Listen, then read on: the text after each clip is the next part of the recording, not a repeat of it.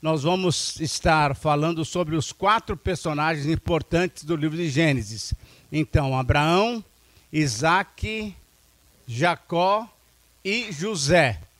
E eu queria que você decorasse, queria que você repetisse para mim, para que você pudesse ter uma ideia do que que você encontra em Gênesis. Inclusive, depois o Valdir vai falar um pouco mais sobre isso, tem um livro ali na, na coleção do Transmundial, um livro muito legal, que, que chama-se exatamente Gênesis. Isso agora, boa, Ricardo, boa, tira aqui, porque essa é uma, uma boa propaganda.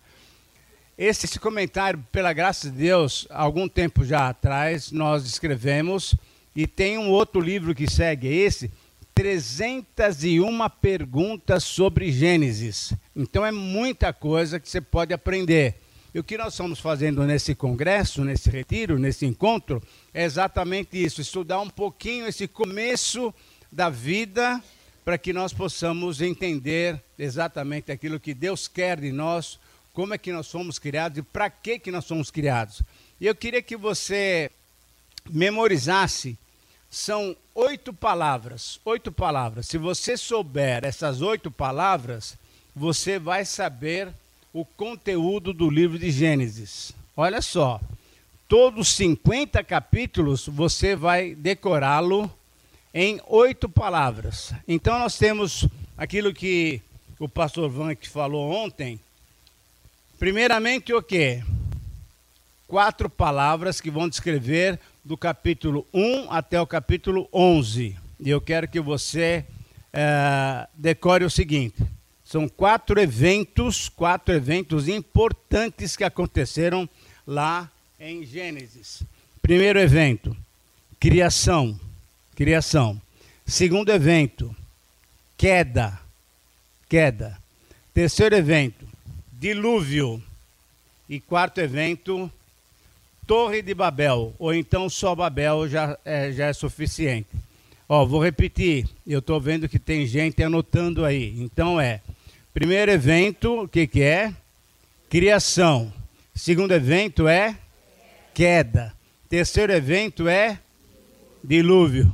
E quarto evento, Babel. Exatamente. Então, se você decorar essas quatro palavrinhas, você decorou capítulo 1 até 11 do livro de Gênesis.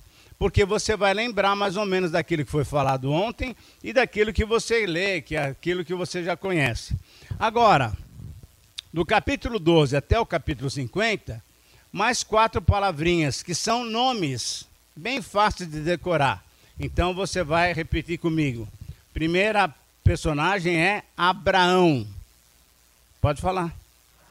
Isso. Segunda personagem é Isaac. Terceira personagem é Jacó. E a quarta personagem é José. Então, Abraão, Isaac, Jacó e José. Quando você decorou essas oito palavras, você tem o esboço do livro de Gênesis para você saber o que, que trata esse belo livro. Ontem nós vimos então essa introdução muito especial do capítulo 1 até o capítulo 11. E a partir daí, nós temos o capítulo 12 em diante, e nós temos então, uh, logo depois da vida de Abraão, nós temos a vida do senhor Isaac. E eu queria mostrar algumas coisas com relação a Isaac para você. Muito bem, vamos trabalhar aqui para perceber o que é que temos para aprender com relação à vida de Isaac. Eu tenho muita coisa ali no, no slide você vai me acompanhar e você vai poder anotar alguma coisa aí, vai prestando atenção para você perceber o que é que nós temos aqui. Muito bem. Deus disse a Moisés isso quando Moisés estava sendo chamado para trabalhar, para libertar o povo do Egito, indo para. Ah, muito obrigado. Nossa, obrigado, Ivan. Para sair do Egito para a terra prometida. O Senhor disse a Moisés: Eu sou o Deus de teus pais, o Deus de Abraão, o Deus de Isaac e o Deus de Jacó. Então Moisés cobriu o rosto, porquanto temia olhar para o Senhor, para Deus. Essa fala foi dirigida a Moisés no Monte Horebe, o monte de Deus, no meio da sarça ardente, naquela experiência fantástica onde Deus chamou Moisés para trabalhar de líder, para falar com o Faraó, para libertar o povo, para que o povo servisse o Senhor. Moisés seria o responsável para liderar o povo e cuidar do povo para libertá-los do Egito. Mas aí você fica perguntando o seguinte: por que que Deus se denomina Deus de Abraão, de Isaac e de Jacó? É uma pergunta que vale a pena. Como é que ele se uh, apresenta para Moisés? Eu sou o Deus de Abraão, Isaac e Jacó. E algumas pessoas afirmam então que Deus está se referindo a ele mesmo dessa maneira, porque ele estava dizendo o seguinte: Eu sou o Deus da fé, referindo-se a Abraão. Eu sou o Deus do impossível, referindo-se a Isaac. E Deus, eu sou o Deus da transformação, se referindo a Jacó. É interessante quando a gente pensa nesses três nomes aqui, essas três identificações, Deus mesmo se identifica dessa maneira. Eu sou o Deus da fé, eu sou o Deus do impossível, eu sou o Deus da transformação. Abraão, nós sabemos, por outras passagens da Bíblia, que Abraão é o pai da fé. Pela sua obediência ao sair de uma terra que ele morava com a sua família, seus pais e tal, e sair para a terra aquela terra que eu vou te mostrar. Deus nem disse qual era a terra. Você sai da tua parentela e vai para o caminho em que eu te mostrar. Muito bem. Então, Abraão é o pai da fé. Jacó, você conhece um pouco a história dele? Jacó foi transformado por Deus lá no vale de Jaboque, e inclusive a transformação foi tão grande que ele mudou de nome. De Jacó passou a ser chamado o quê? Israel, exatamente. E a pergunta é a seguinte: por que que Isaac é o Deus do impossível? Por que que é, Isaac foi colocado nessa lista tão importante aqui? Olha só. Deus Isaac é o Deus da provisão, tendo em vista que ele foi dado para suprir as necessidades de um casal de idosos a história de Isaac é uma história muito bonita, muito bonita. Porque nós temos aqui um casal de 100 anos e 90 anos. A dona Sara com 90 anos e o seu Abraão com 100 anos. Deus prometeu e Deus cumpriu a promessa e nasceu o bebê Isaac. É interessante isso. Então, por isso que Deus é chamado também de Deus do impossível aquilo que não é possível ao ser humano, com certeza é possível ao Senhor. O Deus Isaac é o Deus da paciência, da longanimidade, pois nessa história nós vemos Isaac de uma maneira muito especial, mostrando para todos nós que a vida de Abraão foi uma vida cheia de altos e baixos. A vida de Jacó também é uma vida, nós vamos falar hoje à tarde sobre Jacó, é uma vida cheia de altos e baixos. Mas a vida de Isaac parece ser uma vida de uma pessoa comum. Mas é interessante a gente perceber que exatamente nessa vida comum, que muitas vezes é descreve a nossa própria vida, é uma vida que Deus vai usar para que ele mostre que ele é um Deus que cumpre as suas promessas com tanto destaque, comum ou não, há muito que conhecer e há muito que aprender sobre a vida desse personagem. Isaac, então, olha só, foi o filho de Abraão e foi o pai de Jacó. Ele é um dos patriarcas da nação de Israel, o herdeiro prometido por Deus a Abraão. Ele foi filho de um grande homem e o pai de um grande homem. E é verdade. Abraão se destaca e Jacó, depois Israel, se destacam também. Isaac, qual é o destaque dele? temos que dar uma olhada na vida dele para a gente perceber o que é que temos ali para aprender. Muito bem, vamos aprender alguma coisa sobre Isaac. Podemos ver que Isaac cumpriu seu papel na história. Ele cumpriu seu papel na história. Foi uma transição perfeita entre duas gerações. Entre a geração em que o Senhor chama Abraão para fazer dele, então, o comecinho, ele gerou em Abraão aquele caminho para a salvação. Lembra que nós falamos ontem à noite. O pastor uh, já falou o seguinte: que nós temos o capítulo 1 até o capítulo 11 uma série de situações, mas ao mesmo tempo você vê o caos completo, mas ao mesmo tempo as bênçãos de Deus. Nessas quatro palavras que eu mostrei para vocês, você pode ver a graça de Deus, o amor de Deus para conosco, nas quatro palavras. Na criação, a criação é muito interessante porque a gente pode pensar o seguinte: por que, que nós fomos criados? Nós ouvimos agora pela manhã Nelson falar que nós somos criados para o louvor da glória de Deus. Isso está certo. A pergunta que pode ser feita também é a seguinte: por que que nós fomos criados? Por que que Deus nos criou? E a pergunta que eu faço para vocês é a seguinte: será que era necessário Deus nos criar? Sim ou não? O que, que vocês acham? Era necessário que Deus nos criasse? Ele precisava nos criar? Eu acho que não. Eu acho que não. Não, tá bom, Ricardo respondeu. E é verdade, não precisava. Eu conto sempre uma história que eu imaginei, e eu espero que você consiga me acompanhar nessa imaginação. Imagina lá na eternidade. Nós estamos falando de um Deus eterno. Muito bem.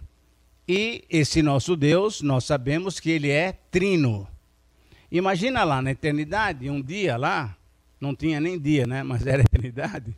Uh, uh, o Pai, o Filho e o Espírito Santo batendo papo lá, conversando.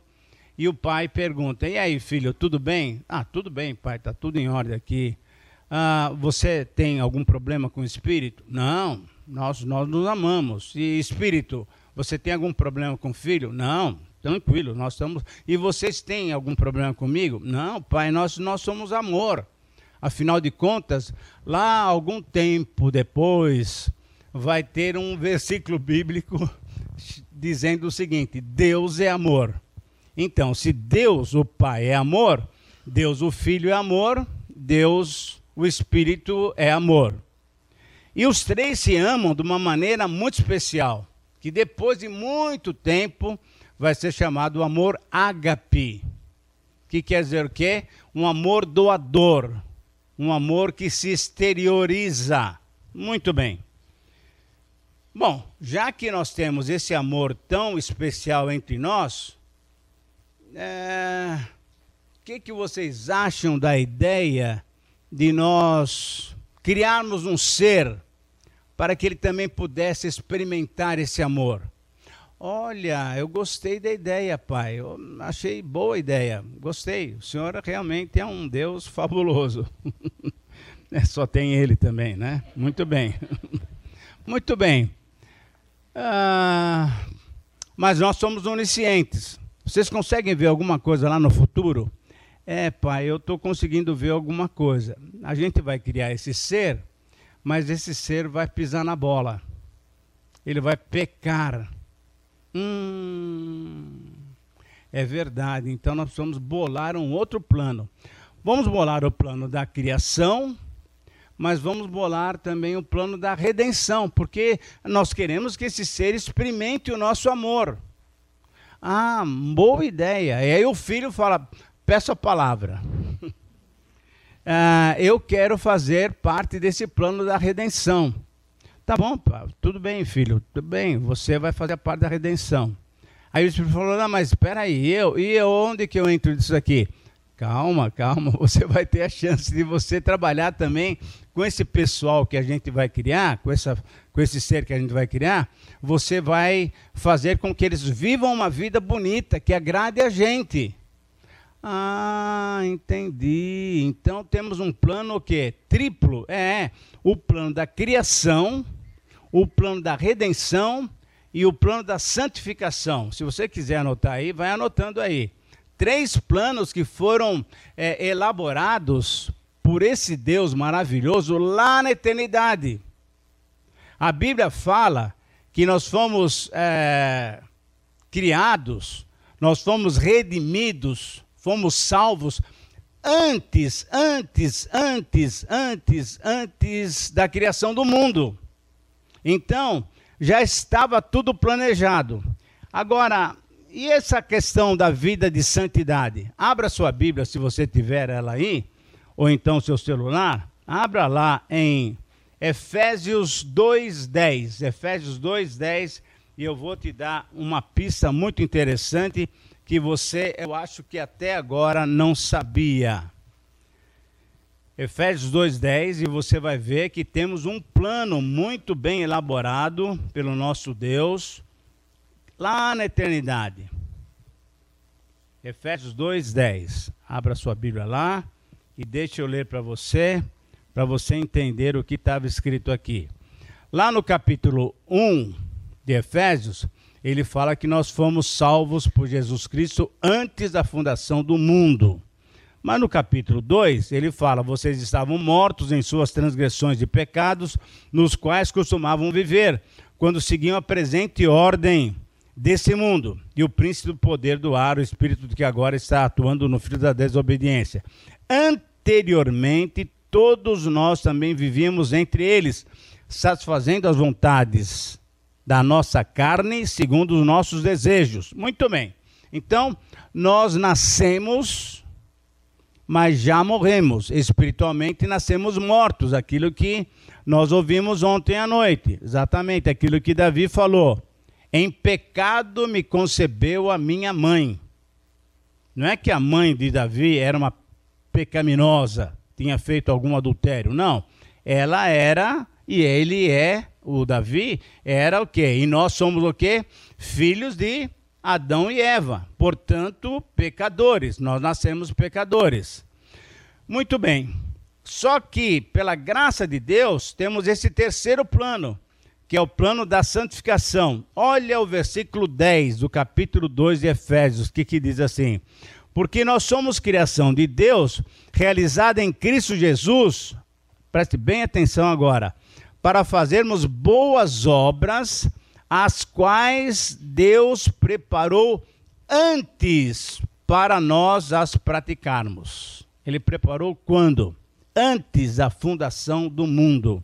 Essas boas obras para nossa santificação, para nossa vida bonita que agradasse a Deus, que agradasse a Deus.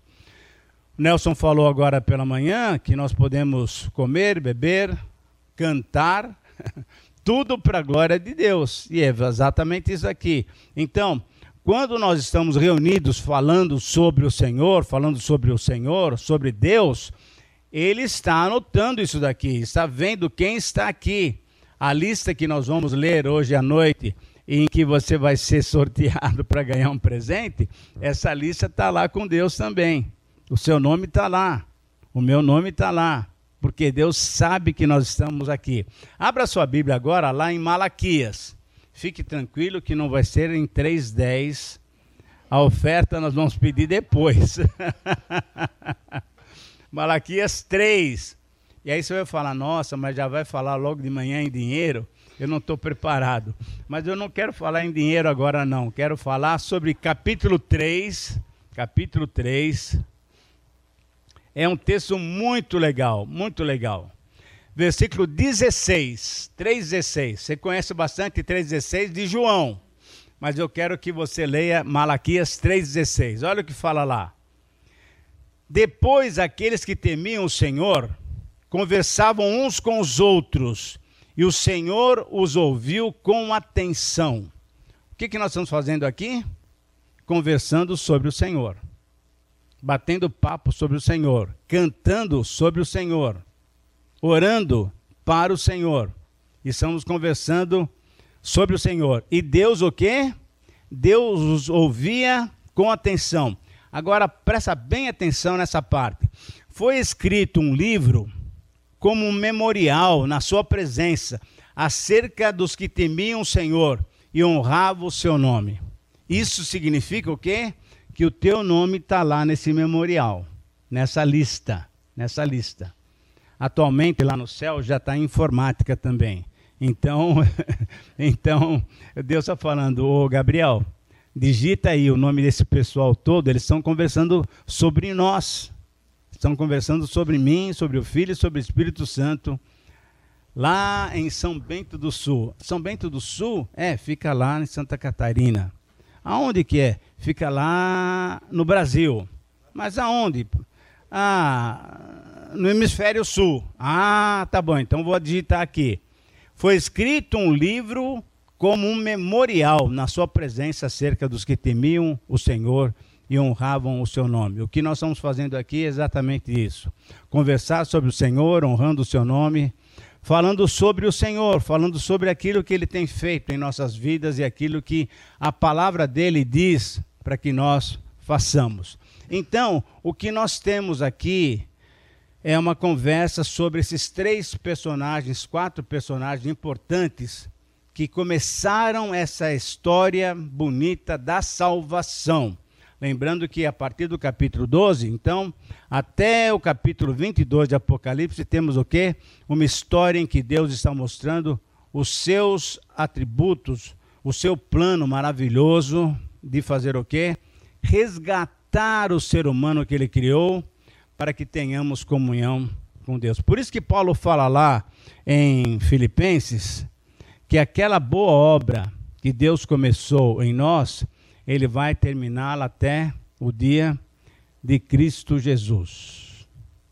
Ou o dia que o Senhor Jesus voltar, ou o dia em que você for chamado para prestar conta ao Senhor. O fato é que Deus está preparando-nos para passar a eternidade junto com Ele. Já pensou isso aí? Não sei se você tem essa ideia.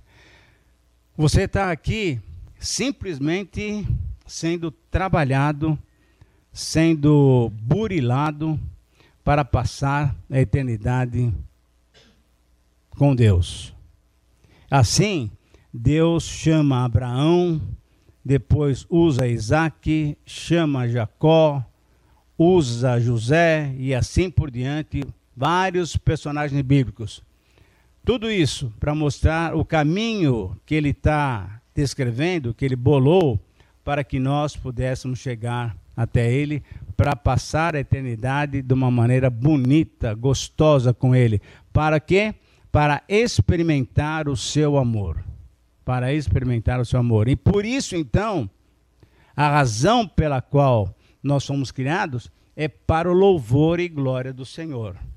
O Senhor tem nos dado esse privilégio de sermos participação, termos participação nesse projeto dele, de fazer com que um dia nós participemos com ele por toda a eternidade, louvando e adorando o seu santo nome. Deus prometeu um filho a Abraão, mas Sara riu da ideia.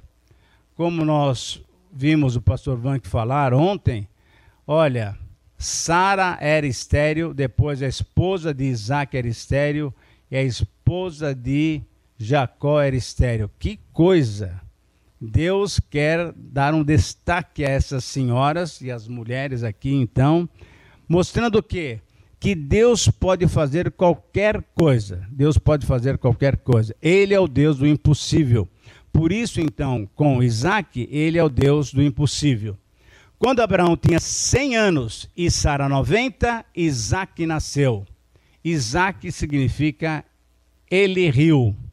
Porque quando Sara ouviu que daqui a um ano você terá um filho, ela deu risada. Ela estava atrás da porta lá e ela deu risada. Falou: "Aqui ah, que é isso?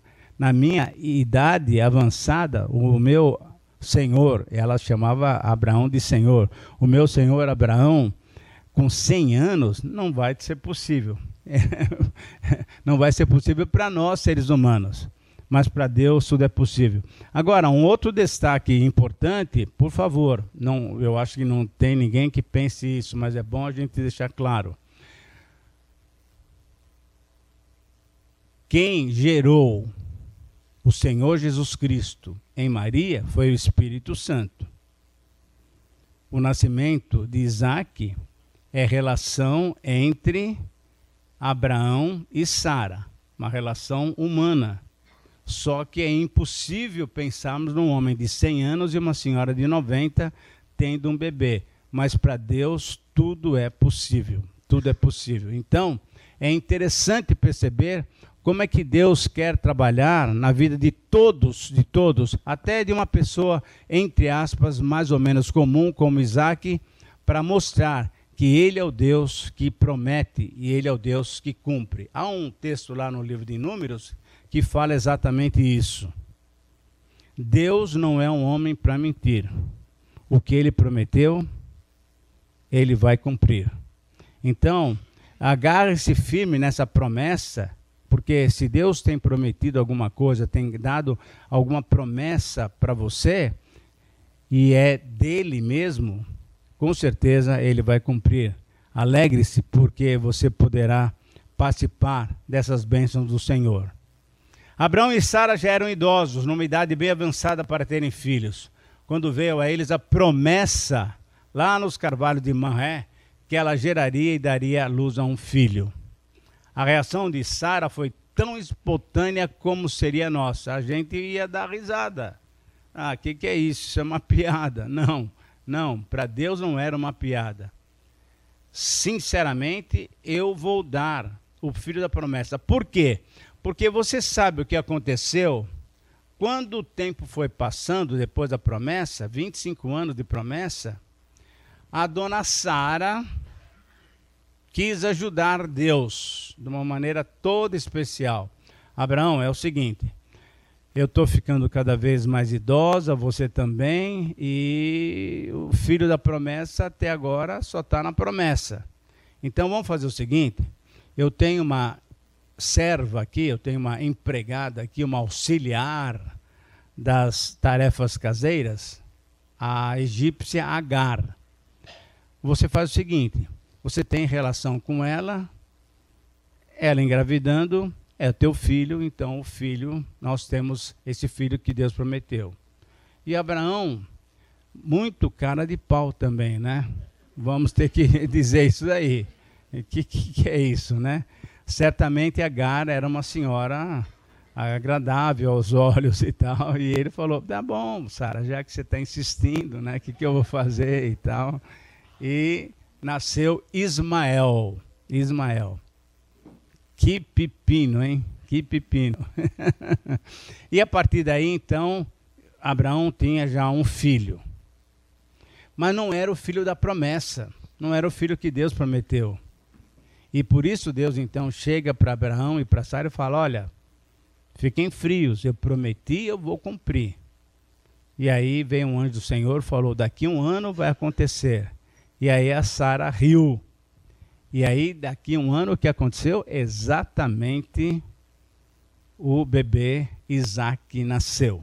Muito bem. O que, que temos mais aqui? Interessante. O Senhor perguntou a Abraão: por que, que Sara riu? Eu? Ter um bebê? Uma velha como eu? Por acaso existe alguma coisa difícil demais para o Senhor? Olha, eu voltarei no ano que vem, por essa mesma época, e Sara terá um bebê. Sara terá um bebê. Interessante isso daqui. Como prometido, um tempo depois, o que, que aconteceu? Ela engravidou e deu a Abraão no tempo exato que Deus tinha dado, e Abraão, com 100 anos, imagina só, ele pega o bebezinho assim e fica balançando lá, para curtir o filho. Parecia que era um avô cuidando do, do, neto, mas não, era o pai mesmo que Deus tinha dado. Quando você lê a Romanos capítulo 8, capítulo 9, você vai ver o que Paulo fala sobre isso. Porque Abraão creu, creu, mesmo contra as evidências, ele creu. E Deus o abençoou, cumprindo a sua promessa. Muito interessante isso. 100 anos de idade, Sara com 90 anos, Isaac nasceu. Em reconhecimento à promessa da aliança, Isaac foi circuncidado quando tinha oito dias de nascido. Era a maneira pela qual ah, aquela nova etapa de Deus com a humanidade seria mostrada, seria encaminhada para dizer que eu pertenço ao Senhor. O Senhor tinha dado essa ordem da circuncisão para Abraão. E a partir dali, então, Isaac também estava, então, é, definitivamente colocado como um filho dessa geração, um filho de Deus. Muito bem. Mas temos mais coisa. Deus me abençoou, disse Sara, com o riso, e todos os que souberem vão rir comigo. E Sara iria amamentar um bebê um dia mais do que 90 anos. Já pensou? Uma senhora idosa dando de mamar para o bebê. É muito interessante. E certamente o pessoal iria rir. Por isso, então, é que o Isaac foi um filho especial. Especial. Especial. E é muito interessante que a Bíblia conta que no dia do desmame de Isaac, o seu irmão, que já era um adolescente, o Ismael, ele ficou zombando de Isaac. Ficou zombando de Isaac. Ele, então, menininho, devia ter dois, três anos por aí, para parar de mamar em Sara. E o Ismael ficou tirando uma. E você ainda é um bebê e tal, não sei o quê, etc e tal. Ah, olha só o que aconteceu. Sara viu esse fato e ficou irritada com a sua escrava, com a sua serva, com a sua auxiliar, a dona Agar, e falou para Abraão: Abraão, sinto muito, mas você vai ter que despedir essa mulher. Eu não quero mais essa mulher e o seu filho aqui, porque eles estão agora tirando uma com Isaac, que é o filho da promessa. Abraão ficou muito constrangido. Afinal de contas, era o filho dele também. E é muito interessante perceber que Deus falou o seguinte: olha, fique numa boa, Abraão, faz o que ela está pedindo, porque eu vou cuidar do teu filho também. E Abraão fez conforme Sara havia pedido. Ismael tinha por volta de 16 anos quando ocorreram esses acontecimentos. No capítulo 25 de Gênesis, nós encontramos exatamente o que aconteceu depois de muito tempo. Graças a Deus, Isaac e Ismael juntos vieram sepultar Abraão quando Abraão morreu. Embora eram dois povos, depois né, surgiu essa diferença entre eles, mas na época em que Abraão faleceu, os dois se uniram para sepultar uh, Abraão. Mas era assim: um povo completamente distante do outro, um filho completamente distante do outro, e a partir daí, então, Abraão teve que colocar Sara e o menino Ismael para fora de casa e ficou só com Isaac. Interessante a gente perceber que esse meio-irmão de Isaac, o Ismael, era realmente alguém que perturbava o, o Isaac. Imagina um irmão mais velho, com uma diferença de 13, 14 anos, 12 anos, um mais velho com um pequenininho ainda. Ficava tirando uma. E Sara não gostou disso e mandou eles embora. E Abraão, também orientado por Deus, disse: Olha, ok, vocês vão sair e assim por diante. Há um, há um relato lá no livro de Gênesis muito interessante que Deus ouviu a oração de Sara, de, de, de, de Agar, e aí cuidou dele e prometeu também para Abraão o seguinte: que esse filho que você gerou com Agar, esse filho também vai ser abençoado por mim. Ismael é a base dos nossos queridos amigos, queridos irmãos ismaelitas. Isso é os árabes. Então nós temos aqui, veja que é um povo grande, várias nações, mas um povo dessa mesma linhagem. Porque a bênção de Deus também está com eles. Não a bênção que Deus tinha prometido a Abraão, que veio através de Isaac. Mas a bênção de Deus também estava com Com quem? Com Ismael, exatamente. Essa questão, muitas vezes, que a gente vai no dia a dia aí, e agora temos essa questão aí dos preços da gasolina, é exatamente essa situação que nós estamos vivendo. Então, isso afetou o mundo inteiro. É interessante a gente perceber isso daí, né?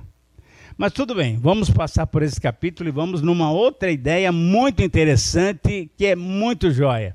Isaac tinha então esse meio-irmão, e aí um dia Deus coloca Abraão à prova. Isso nós vamos deixar o pastor Jank falar mais claramente sobre Abraão, mas ele coloca Abraão à prova de uma maneira muito radical. Mas eu quero pensar mais em Isaac e não tanto em Abraão. Olha só o que aconteceu. Porque Isaac, seu filho querido, você vai pegá-lo, você ama ele, e você vai para a terra de Moriá você deverá sacrificá-lo ali como oferta queimada sobre um dos montes que eu indicarei. Novamente, Deus coloca Abraão numa situação delicada. Sai da tua terra e da tua parentela, vai para a terra em que eu te mostrar. Agora, você pega o seu filho que você ama, o filho da promessa, sai da tua terra e vai para um monte que eu te mostrar. E lá você vai me oferecer ele. Já pensou isso daí? era realmente uma prova violenta para Abraão. Mas eu quero pensar mais em Isaac. Isaac devia ter por volta de uns 25 anos, mais ou menos. A ideia, mais ou menos, é essa daí. E aí acontece uma coisa muito, muito, muito interessante, que é o seguinte. Olha lá, no capítulo 22, Deus então prova Abraão, e é difícil determinar a idade de Isaac, mas como Flávio Joséfo, um historiador, fala que ele devia ter mais ou menos 25 anos. Isso condiz com o relato bíblico que ele já era forte o suficiente, olha só, para carregar a madeira para o holocausto. Vai Abraão, Isaac e mais dois auxiliares, andando pelas colinas, pelos montes e tal, para que então oferecessem um sacrifício ao Senhor. Abraão coloca a lenha, um montão de lenha pesada, né, nos, nas costas, nos ombros de Isaac, e vão indo. E aí é interessante que Isaac perguntou para Abraão: Pai, aqui estão a pedra de fogo e a lenha. Mas, mas aonde está o cordeiro para o holocausto? Abraão responde: Meu filho, Deus proverá, que é o Jeová Jireh. É um nome que a gente muitas vezes fala. Jeová Jireh, em hebraico, quer dizer exatamente isso: Deus proverá. Deus proverá.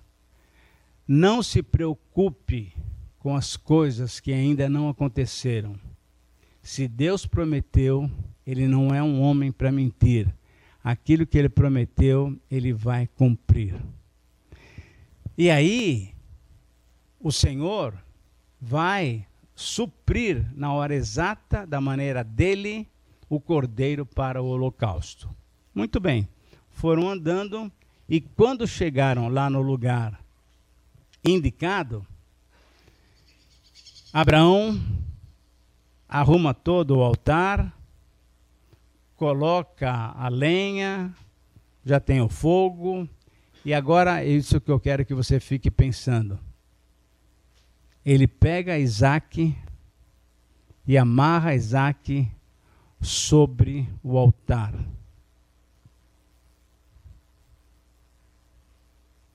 Imagina a cabeça de Isaac. Imagina o sentimento de Isaac. E Abraão faz o seguinte: pega a faca, o cutelo que ele tinha nas mãos e faz assim, já para realmente sacrificá-lo. Crendo realmente que Deus iria de alguma maneira abençoar, porque Isaac era o filho da promessa. E quando Abraão levanta a mão para realmente matar, para sacrificar Isaac, olha só o que ele ouviu.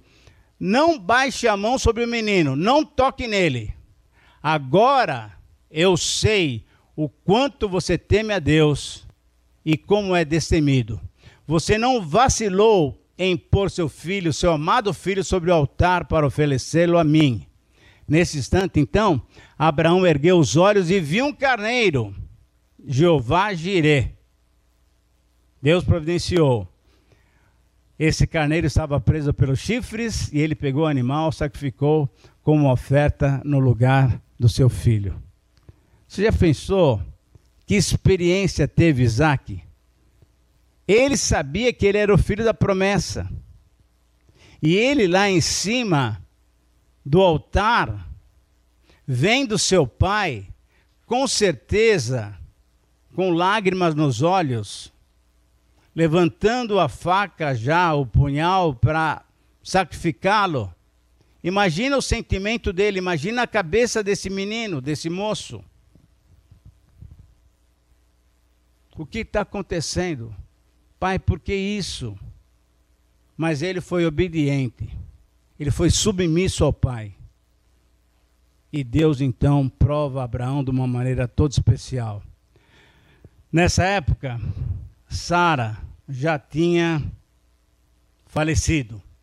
E aí, quando Isaac tinha 40 anos, ele se casou com Rebeca. Então, se tivermos aqui algum jovem que ainda não se casou, fique tranquilo, porque com 40 anos você tem oportunidade ainda. e aí o que aconteceu foi exatamente isso. Outra maneira toda especial de Deus cuidar desse pessoal de uma maneira especialíssima. Rebeca era uma moça muito bonita, pura, e foi instrumento de cura, de consolo para Isaac, porque ele tinha perdido a sua mãe.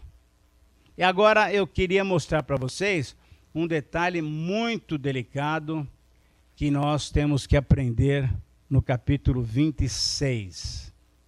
Mas eu queria mostrar uma coisa antes. Algumas pessoas procuram erroneamente usar o capítulo 24, especialmente o versículo 67, para tentar defender a possibilidade de um casal morar junto sem se casar. Se você puder abrir para mim, junto comigo, Gênesis, lá no primeiro livro da Bíblia, capítulo 24, versículo 67, bem lá no final.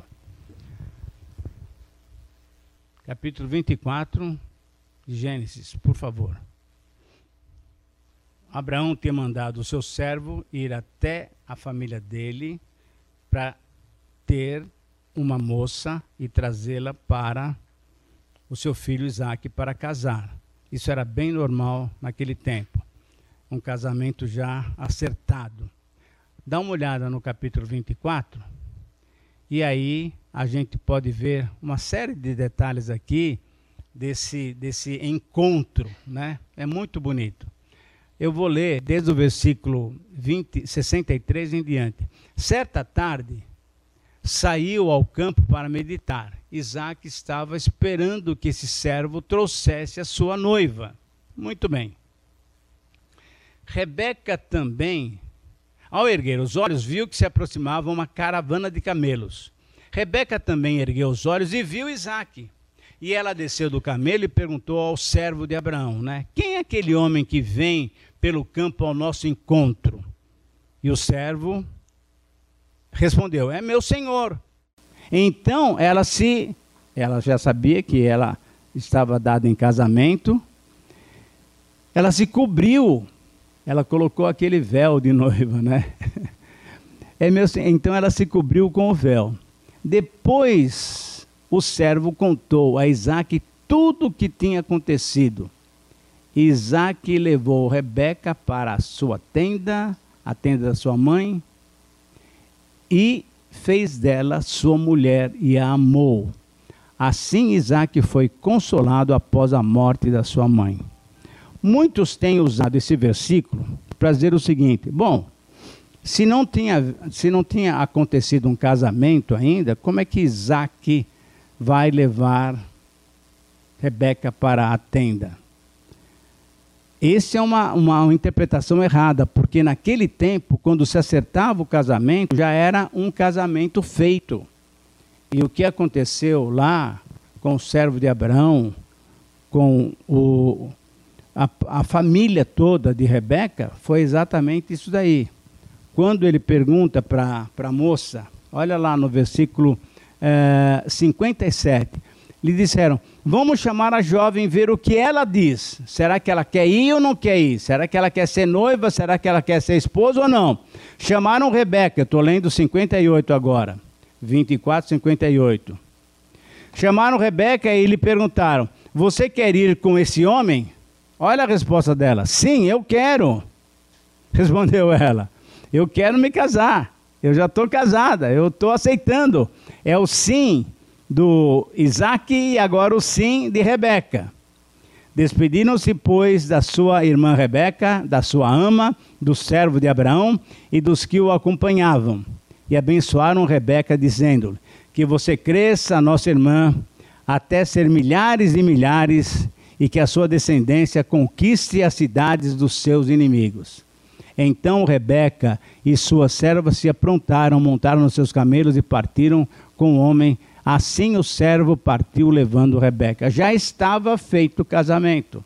Então, quando eles se encontraram no campo e uh, Isaac leva Rebeca para, para a tenda, para a sua tenda, já estava feito o casamento. Então, muitas vezes, talvez você vai ouvir alguma interpretação errada do pessoal que quer ter relação sexual antes do casamento.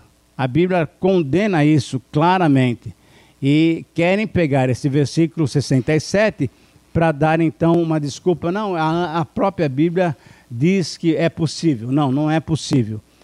O casamento já estava feito, já estava celebrado e simplesmente uh, Isaac e Rebeca tiveram as suas relações depois que o casamento estava feito. Mas esse é um detalhe importante, é apenas uma questão teológica para a gente poder é, argumentar em favor também de uma pureza entre os solteiros até o casamento.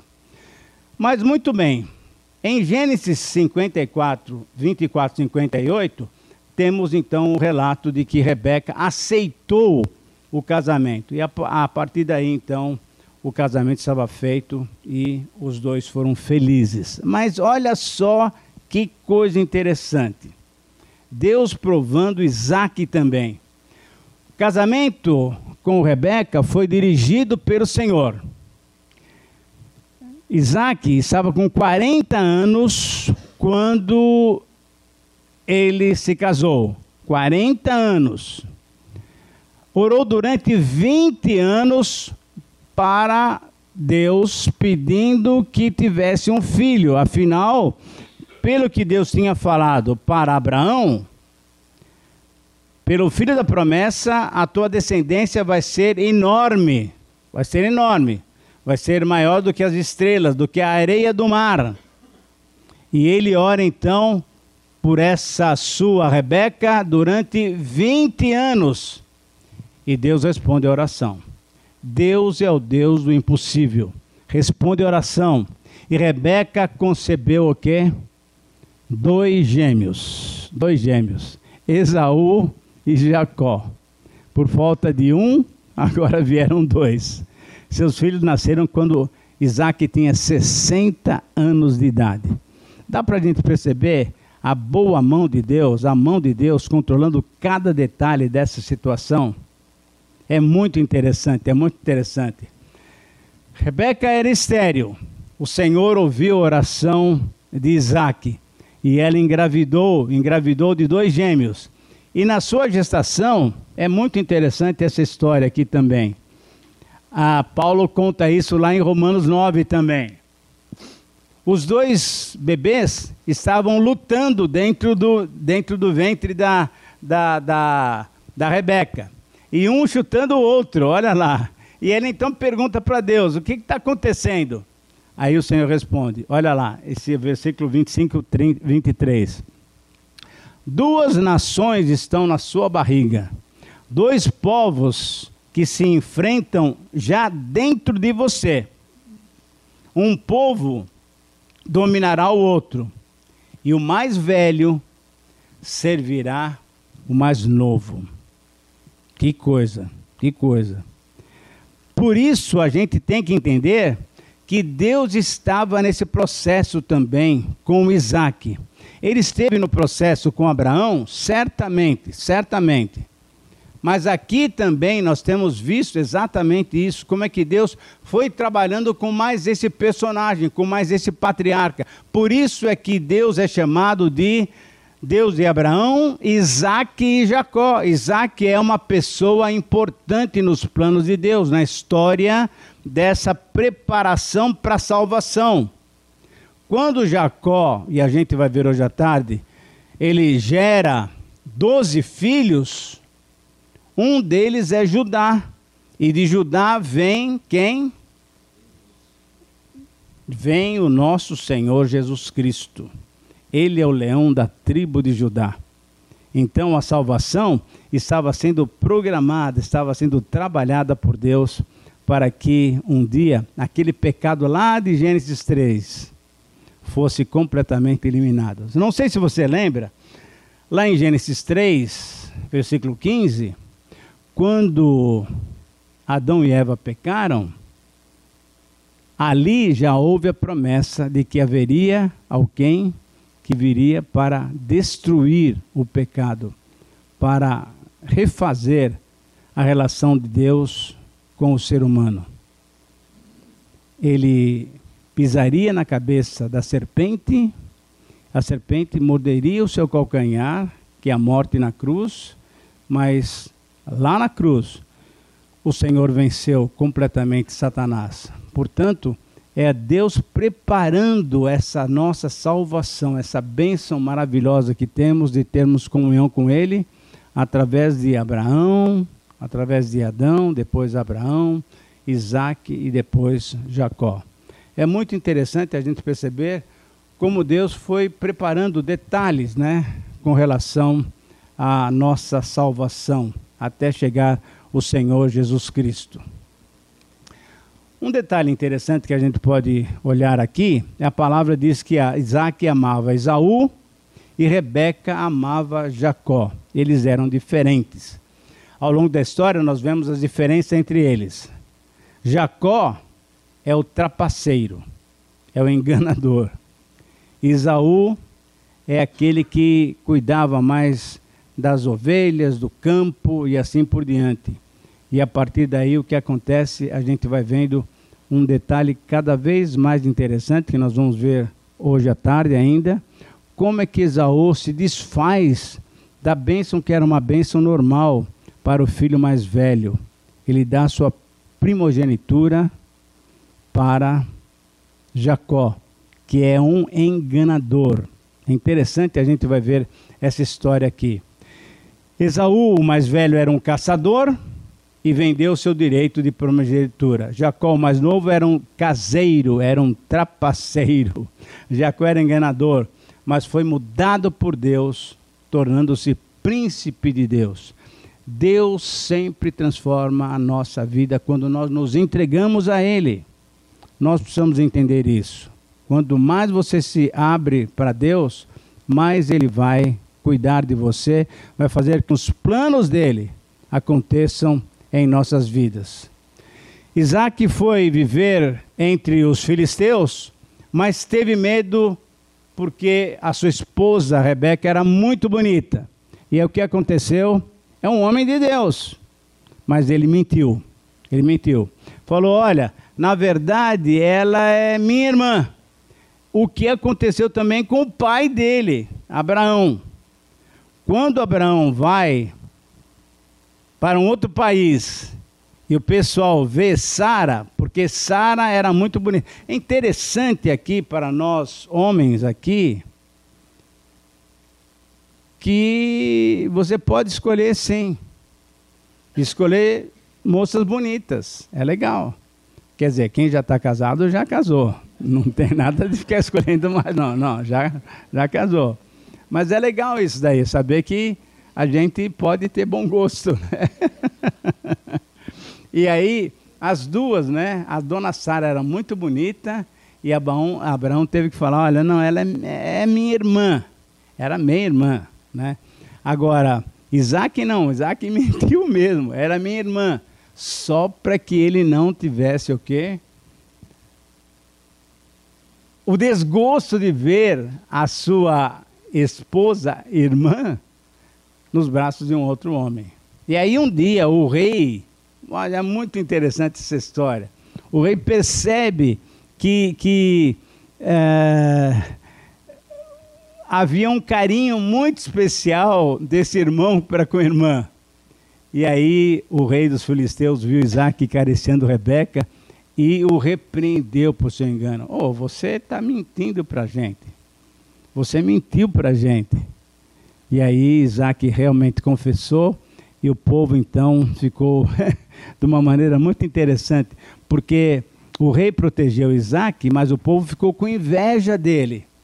E Deus abençoou Isaac e Rebeca de uma maneira espetacular. Ficaram ricos e ficaram riquíssimos, diz a palavra de Deus. Porque obedeceram a Deus. Ele foi obediente naquela hora da aprovação de Abraão, ele foi submisso. Dependeu também de Deus naquele momento. E dependeu de Deus durante 20 anos, orando para que a dona Rebeca tivesse os nenéns. Quando Isaac já estava velho e cego, ele chamou Esaú que era o seu filho mais querido, para fazer o quê?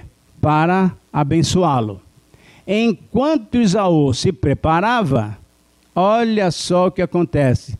Jacó tomou o lugar do seu irmão e enganou o papai Isaac.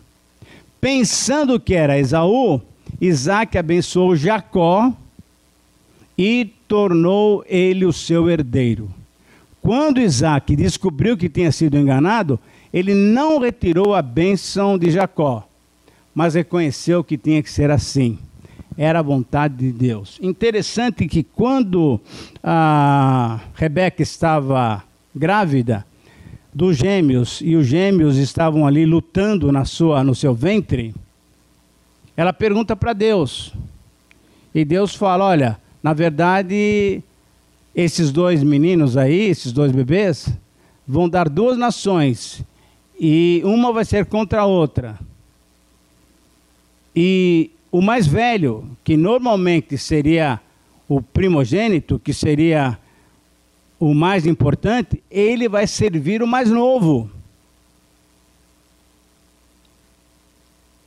Deus estava no comando. E é, que é muito interessante perceber, queridos irmãos, com toda a liberdade que a palavra de Deus nos dá, nós temos que perceber que Deus age nas mínimas coisas que a gente muitas vezes não percebe. Deus está agindo. Nada do que acontece na vida de alguém acontece por acaso. Se você é um cristão, certamente algum acontecimento está acontecendo porque Deus está no controle dessa situação. Não perca nunca isso de vista.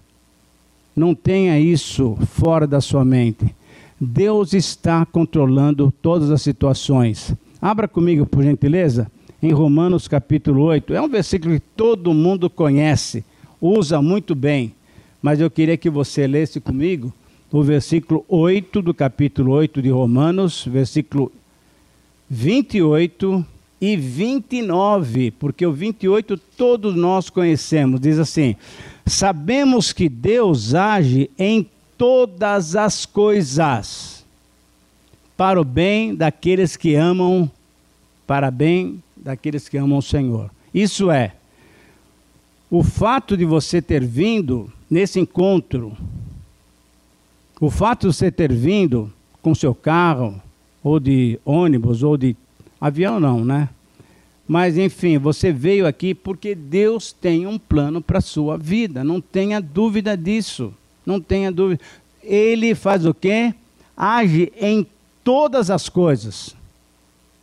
A situação que você está vivendo lá na sua casa, na sua família, no seu negócio, ele age para o bem daqueles que o amam. Agora, continua lendo comigo. Dos que são chamados de acordo com o seu propósito. Qual é o propósito de Deus para nós? Nos dar uma vida eterna, nos dar uma salvação. Ele já nos deu, se você é cristão de fato, ele já nos deu. Agora, olha o versículo 29. Muitas vezes nós esquecemos de ler o versículo 29. Pois aqueles que de antemão, de antemão, isso é, ele conhece desde a eternidade,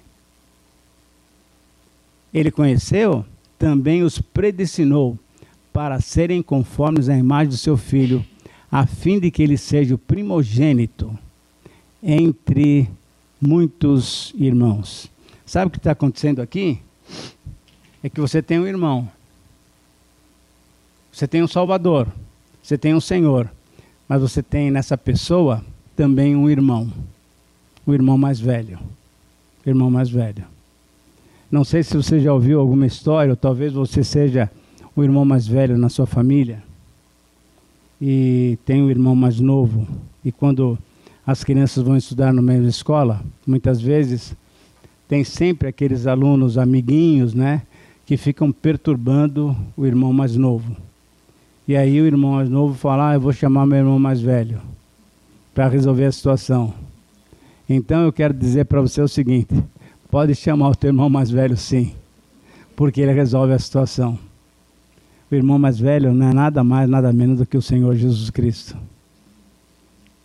Deus nos preparou, nos predestinou para sermos iguais à imagem dele. Então dá uma olhada aí, vê como é que está a situação e clama para o seu irmão mais velho, porque ele vai resolver a situação. É muito jóia isso daqui. Quando Isaac descobriu que tinha sido enganado, ele não retirou sua bênção de Jacó, mas reconheceu que tinha que ser assim, porque era a vontade de Deus. Deus tinha falado já para Rebeca: vai haver e quem vai servir o outro vai ser o novo que vai ser, manda, vai ser o mandão e, e o, o, mais velho vai servir o mais novo. Muito interessante isso. Aí nós temos uma coisa muito legal que é, infelizmente, mas como é, nós temos aquela genealogia, como o pastor Vank falou ontem, se você se propôs nesse ano de 2023, ler toda a Bíblia, fez muito bem. Mas se você chegou no primeiro capítulo de Crônicas e, e pulou para o capítulo 10, está errado. Porque nove capítulos de nomes estranhos para nós. Genealogia, genealogia, genealogia, genealogia. Nove capítulos de genealogia. E aí o que acontece é o seguinte: para que isso? Para mostrar quem somos nós. Nós nascemos, crescemos, estudamos ou não, casamos, temos filhos e depois o quê? Depois de algum tempo, tibumba. a gente morre. Vai acertar a nossa vida com Deus. E é interessante isso. Isaac também era um homem especial nessa linhagem de sucessão, ele morreu. Ele morreu. Ele viveu, olha lá, até 180 anos. Ele morreu e reuniu-se a sua parentela no mundo dos mortos, idoso e farto de dias. E os seus filhos, Esaú e Jacó, cuidaram do seu sepultamento. Eles, durante um tempo, foram inimigos, mas na hora da morte, eles então puderam se unir e sepultaram com honra o nosso querido Isaac. Eu queria mostrar para vocês agora algumas lições extraídas da vida de Isaac. Eu queria primeiro mostrar o seguinte: primeiro, ele é filho do milagre, ele é o filho da promessa. E temos que olhar para o seu caráter. Quem era ele? Você deve se lembrar que em João capítulo 15 falou o Senhor Jesus dizendo o seguinte: Sem mim nada podeis fazer. Lá no capítulo 15, lembra de João? Eu sou a videira verdadeira, etc, etc. Vocês são os ramos e assim por diante. E aí ele fala uma coisa muito legal lá no capítulo 15, versículo 16, que ele fala o seguinte: Eu quero que vocês deem fruto e que o vosso fruto permaneça. Que fruto é esse? Que fruto é esse? Que fruto é esse? Muita gente, eu já vi muita gente falar que o fruto que o Senhor Jesus quer é que você ganhe almas para Cristo. Realmente isso é uma coisa muito legal, fazer isso. Levar o Evangelho, porque nós somos testemunhas do Senhor Jesus, capítulo 1, versículo 8 de Atos, é testemunhar do Senhor Jesus. Mas, na verdade, o que eu entendo que o Senhor Jesus está dizendo assim, é que ele quer que a gente tenha um caráter transformado, que é o fruto do Espírito. Que você olhando lá para Gálatas 5, você vê é, amor, alegria, paz, longanimidade, benignidade, etc, etc, etc. Esse é o fruto, é o caráter transformado. E o que a gente pode ver de Isaac é um caráter, um homem correto, tinha um temperamento manso. É a mansidão. Sabe o que é mansidão? Porque Jesus fala lá em Mateus capítulo 5: Bem-aventurados os mansos. O que é mansidão?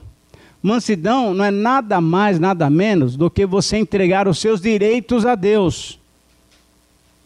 Aquilo que você acha que é seu, aquilo que você acha que é, é, é conquista sua, por favor, Entenda corretamente, não é conquista sua, é bênção de Deus, tudo é de Deus. Então, mansidão é quando você entrega a sua vida e tudo que você tem para Ele. Ele é dono de tudo.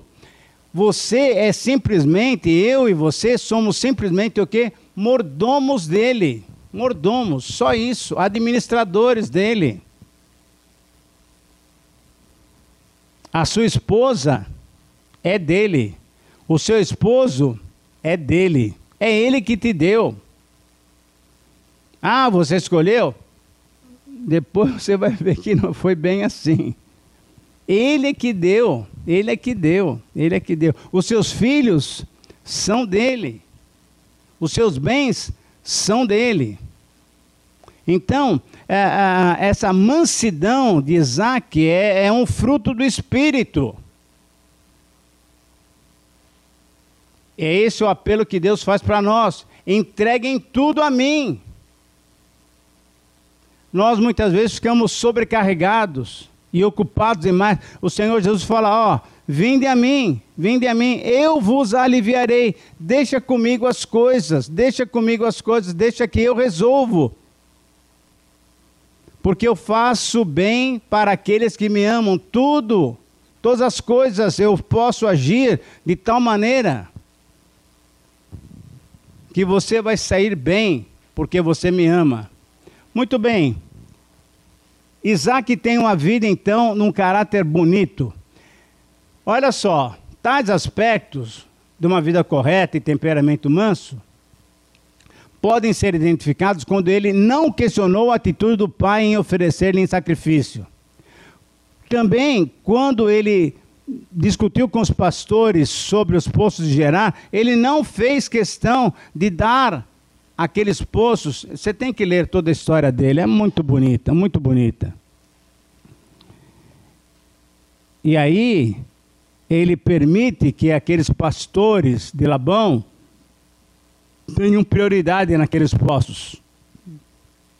E a partir daí, mais uma vez, a gente vê um caráter tranquilo, submisso, e com certeza ele era um homem afetuoso, bastante ligado à sua mãe e depois bastante ligado à sua esposa. Ele a amava, ele a amava. Então, primeiro destaque, primeiro, primeira lição que eu posso tirar da vida de Isaac é o seu caráter, é o fruto do Espírito na vida dele. O nome dele, o nome dele é muito legal, né? Diferente do seu pai, que era Abrão e se tornou Abraão, e do seu filho Jacó, que se tornou Israel, Deus já tinha dado o próprio nome para ele ao anunciar a gravidez de Sara. O nome dele é Isaac, aquele que riu. É Deus que nos dá um nome, um novo nome. A Bíblia dá lá em Apocalipse exatamente essa mensagem muito bonita, Jesus escrevendo uma das igrejas, que nós vamos ter um novo nome, novo nome dado por Deus. É esse nome que nós vamos passar a eternidade. Isaac é um homem de fé, e é uma lição que eu e você precisamos ter. Isaac demonstrou fé no episódio do Holocausto. Além disso, ele é citado na galeria dos heróis da fé lá de Hebreus, capítulo 11. Devido às suas bênçãos que ele deu sobre Esaú e Jacó, sendo os seus filhos. Se você puder abrir comigo lá, abra lá em Hebreus capítulo 11, só para você confirmar essa lista muito bonita e é, é bem interessante a gente perceber como é que Deus é, entende e justifica. E veja só, é uma lista inspirada por Deus para o autor de Hebreus, que a gente não conhece, nós só vamos descobrir lá no céu. Vamos perguntar para Paulo, ele vai falar: Não, não fui eu, não. Vamos perguntar para um outro lá, não fui eu. Eu acho, eu acho, eu e Tamir acho que foi Barnabé, mas tudo bem, vamos perguntar para Barnabé também. Pela fé, olha o versículo 4. Abel ofereceu a Deus um sacrifício superior ao de Caim. Interessante, Abel, o que morreu. O terceiro ser humano. Ele é colocado como o quê? Um herói da fé. Versículo 5. Pela fé, Enoque foi arrebatado, de modo que não experimentou a morte. Nós falamos ontem, o pastor falou ontem exatamente sobre Enoque. Por quê? Versículo 6. Sem fé é impossível agradar a Deus. Como é que vai a sua vida de fé? Você crê realmente que Deus está no controle da sua vida? Você tem dado a sua vida para Ele, para Ele controlar? Versículo 7. Pela fé, Noé é um herói da fé. Versículo 8: pela fé, Abraão. Versículo 11: pela fé, Abraão, também a própria Sara está nesse perfil de gente que é o herói da fé. E aí você vai lendo aqui, você tem, não tem, tem muita coisa, tem muita coisa aqui e você vai ver então Olha lá, versículo 17. Pela fé, Abraão, quando Deus o pôs à prova, ofereceu Isaac. Versículo 20. Pela fé, Isaac abençoou Jacó e Esaú com respeito ao futuro deles, cumprindo aquilo que Deus tinha falado para Sara, para Rebeca, quando os bebês estavam ainda no seu ventre. Era um homem de fé, confiava em Deus e abençoou Jacó e não Esaú, cumprindo aquilo que Deus tinha determinado. É interessante isso. Então, nós temos algumas características desse homem que eu e você devemos incorporar nas nossas vidas. O favor de Deus veio sobre Isaac porque ele seguiu a orientação de Deus, ele enfrentou o medo e não mentiu mais, ele se arrependeu do seu pecado de mentira, ele confiou em Deus, de que Deus ia proteger a sua linda Rebeca. Ele não se preocupou com os desafios, ele recebeu espaço de Deus para crescer. Esse texto de Gênesis 26, 22, 24 a 33 é muito bonito. É muito bonito. Depois nós vamos passar esses slides para vocês, vocês vão ter acesso a eles. E você deve ler, porque é interessante. A Bíblia fala que Deus foi abrindo espaço, é Deus que abre as oportunidades, Ele nos dá oportunidades para nós crescermos, quando nós somos fiéis a Ele. E a partir daí, o desafio para nós nessa manhã, cada vez mais é confiar no Senhor, saber que Ele é o Senhor de tudo e abre espaço para nós. Interessante que a sua vida foi usada como exemplo. Paulo fez uma comparação entre Isaac e Sara, por um lado, e Agar e Ismael por outro lá em Gálatas, capítulo 4, versículos 21 a 31. É a primeira alegoria que nós temos lá no Novo Testamento. E ele mostra o seguinte: ele faz um contraste, Paulo faz um contraste entre a escravidão da lei e a liberdade da graça. A graça de Deus é vista na vida de Isaac. E como nós ouvimos ontem à noite, Deus foi dando em cada uma daquelas circunstâncias que nós falamos criação, é graça de Deus, porque Ele nos criou, porque Ele nos ama. E Ele queria que eu e você experimentássemos o seu amor. Graça de Deus na queda. É, até na queda. Por quê? Pelo fato do ser humano, e Deus permitiu. Porque se Deus não quisesse, não permitisse, o homem não pecaria, Eva não cairia no engodo da serpente. Deus permitiu isso para que nós pudéssemos experimentar a graça dele, no perdão dos pecados. Então, até na queda, quando Deus, lá em Gênesis 3, 9, é muito legal, é muito legal. Deus vai procurar aonde você está, Adão. É Deus quem nos procura. Não somos nós. É Deus quem nos procura. Cadê você, Adão? Isso é graça. Mesmo na queda, a gente vê a graça de Deus. Depois, criação, queda, dilúvio. Graça de Deus, graça de Deus. Ele lamenta muito que toda aquela sociedade está corrompida, mas Deus percebe uma família e a graça dele é demonstrada através do que? Da arca. Para que animais e aquela família sejam salvos. E depois ele faz uma aliança, é graça de Deus, é graça de Deus, é graça de Deus. E finalmente, lá na Torre de Babel, Deus faz com que aquela sua promessa, aquela sua palavra, aquela sua intenção de povoem a, a terra aconteça. E é interessante que esse versículo lá de Gênesis, quando fala da Torre de Babel, capítulo 10, capítulo 11, é interessante que isso vai ser é, repetido de uma certa maneira lá em Atos 2. A mensagem da salvação foi proclamada para várias nações e várias nações logo ali tiveram a oportunidade de reconhecer que Deus é o Deus de todas as nações, Ele é o Salvador de todas as nações. Então, sem dúvida nenhuma, a liberdade da graça é um exemplo que Isaac nos dá de podermos sempre, sempre, sempre buscar e depender da graça de Deus. Vale a pena nós colocarmos isso em nossas vidas práticas. A preferência dele por seu filho Esaú não foi uma atitude muito bonita.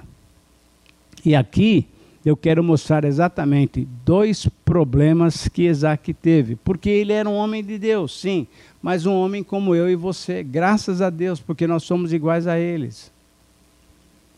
Tiago fala: nós somos iguais a Elias. Elias um dia derrota os profetas de Baal.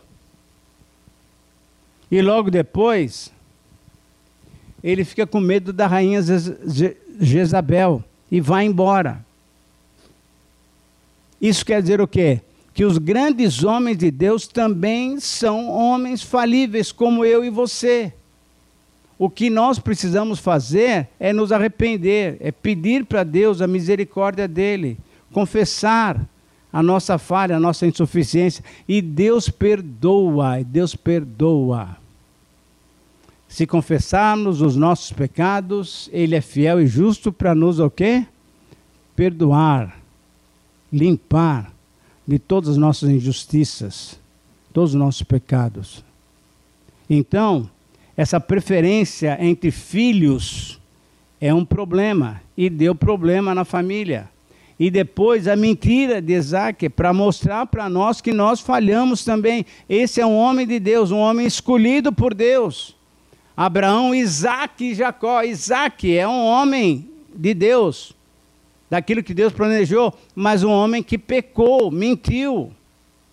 Eu e você precisamos entender que muitas vezes nós podemos dar mancadas, mas temos um Deus que é perdoador. Se você quiser, anote aí, eu estou vendo alguns irmãos anotarem. Esse versículo para mim é um dos versículos que eu sempre gosto de usar. Salmo 130, versículo 4. Abra sua Bíblia para você conhecer um pouquinho esse Deus que você tem. Salmo 130, versículo 4. Diz assim: Eu vou ler todo o salmo. Das profundezas clamo a ti, Senhor. Ouve, Senhor, a minha voz. Estejam atentos os teus ouvidos às minhas súplicas. Se tu, soberano Senhor, se o Senhor registrasse os pecados, quem escaparia? A resposta é ninguém. Mas olha o versículo 4 mas contigo está o perdão, para que sejas temido. Nós tememos a Deus por quê? Porque Ele está anotando o nosso nome, as coisas que nós fazemos errado? Não. Nós tememos a Deus porque Ele é um Deus de amor, Ele é um Deus de perdão. Ele é um Deus que nessa manhã, como eu disse lá em Malaquias 3, Ele está anotando o nosso nome nessa lista que Gabriel está digitando lá. Digita lá, Daniel, eh, Gabriel. Olha, olha quanta gente conversando sobre mim. Digita aí, esse pessoal vale a pena a gente estar tá colocando no nosso livro. Deus não está lá no seu caderninho anotando os nossos erros. Ele sabe os nossos erros, mas Ele está anotando aquilo que nos faz chegar até Ele, a nossa maneira de viver com Ele, de usufruir da graça dele. Muito bem. Por ser obediente, ele habitou na terra da esperança, da herança, viveu os privilégios e alegria típica de uma saudável filiação. Ele falhou na educação dos filhos, preferindo um em detrimento do outro. Mas veja só, vê-se na vida de Isaac, desde o seu nascimento, a soberania de Deus na eleição. Queridos irmãos, essa é uma mensagem que muitas vezes traz um pouco de conflito para alguns. Mas o nosso Deus é um Deus soberano. Nosso Deus é um Deus soberano. Nada do que acontece. O Senhor Jesus disse: não cai um fio de cabelo da nossa cabeça sem que Ele saiba. Já pensou isso? Já pensou isso? Hoje de manhã, quando as senhoras se arrumaram, todas bem arrumadinhas, pintando seu cabelo e tal, alguns homens nem tiveram essa preocupação, né? Porque já não tem cabelo, né? Deus sabe de cada detalhe. Deus sabe de cada detalhe. Então, o que ele quer é que você coloque a sua vida nas mãos dele. Vê-se na vida de Isaac, desde o seu nascimento, a soberania de Deus na eleição. Eu estou terminando com essa palavra aqui. O episódio do sacrifício é o mais significativo. É muito bonito, é muito bonito. Além dos vários paralelos com a expiação de Cristo, porque Abraão quase mata Isaac. Num certo sentido, o autor de Hebreus diz que ele matou. Simbolicamente, ele matou. Porque ele sabia que Deus iria, de alguma maneira, fazer com que Isaac revivesse e fosse o filho da promessa. O Senhor Jesus morreu de fato na cruz do Calvário e ressuscitou. O nosso Deus, o nosso Senhor, é vivo, é vivo. Então, essa, essa relação, esse paralelo é muito bonito. Mas eu quero ressaltar realmente a obediência, a submissão e a fé do próprio Isaac, ao confiar em Deus, sabendo que Deus tem o melhor para a sua vida. Deus tem o melhor para as nossas vidas. A minha oração é que Deus nos use, que Deus use essa comunhão que nós estamos tendo, desenvolvendo nesses três dias aqui, três, quatro dias aqui, e que o Senhor fale a cada coração, para que a gente possa então ter um momento especial com Deus e Ele mostre os seus planos para nós. Você entregue a sua vida para Ele mais uma vez. Eu sei que todos nós entregamos. Mas, por favor, renove essa entrega. Renove essa entrega. O Senhor Jesus disse o seguinte: Quem quiser me seguir, tome a sua cruz, dia após dia, e assim me siga. Dessa maneira, Deus quer que eu e você aproveitemos esses tempos aqui, esses dias aqui, e entregue mais uma vez a sua vida para o Senhor. E a partir daí, Ele faz a obra. Ele quer fazer a obra em vidas que estejam nas Suas mãos. Que Deus possa nos abençoar e possa nos dar o privilégio de usufruir das bênçãos que Ele tem para nós. Amém? Vamos orar e depois nós vamos cantar. Vamos cantar depois com o Nelson. Feche seus olhos, por favor.